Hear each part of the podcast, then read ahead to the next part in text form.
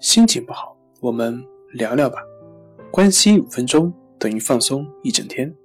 大家好，我是心理咨询师杨辉，欢迎关注我们的微信公众账号“重塑心灵心理康复中心”，也可以添加微信 “su 零一一二三四五六七八九”，了解焦虑的解决办法。今天要分享的作品是小方法，教您赶跑焦虑以及失眠。你也许并不会呼吸。什么？我明白。自从降临人世，你一直都在做这件事情。但是如果你很容易焦虑，尤其是恐慌的话，你可能需要学着去提高你自以为从一开始就已经掌握的这项技能。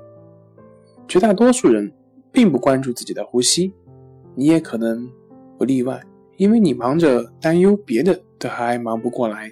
也许在刚开始学游泳或者说是学口琴的时候，你在意过呼吸的节奏，在这些时候调节呼吸非常重要。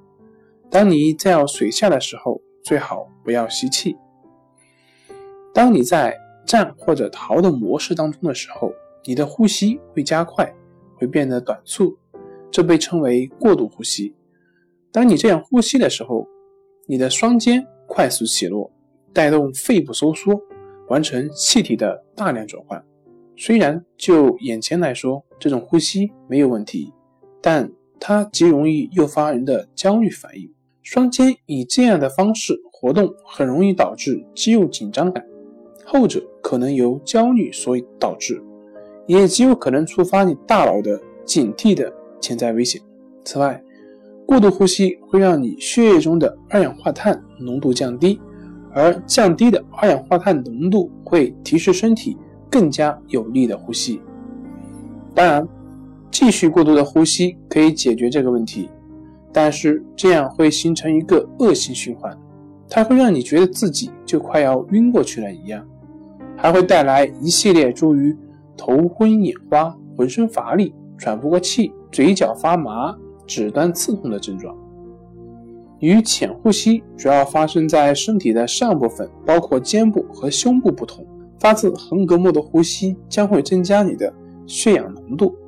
这种呼吸能有效防止诸如肩部紧张、眩晕或者气短等症状。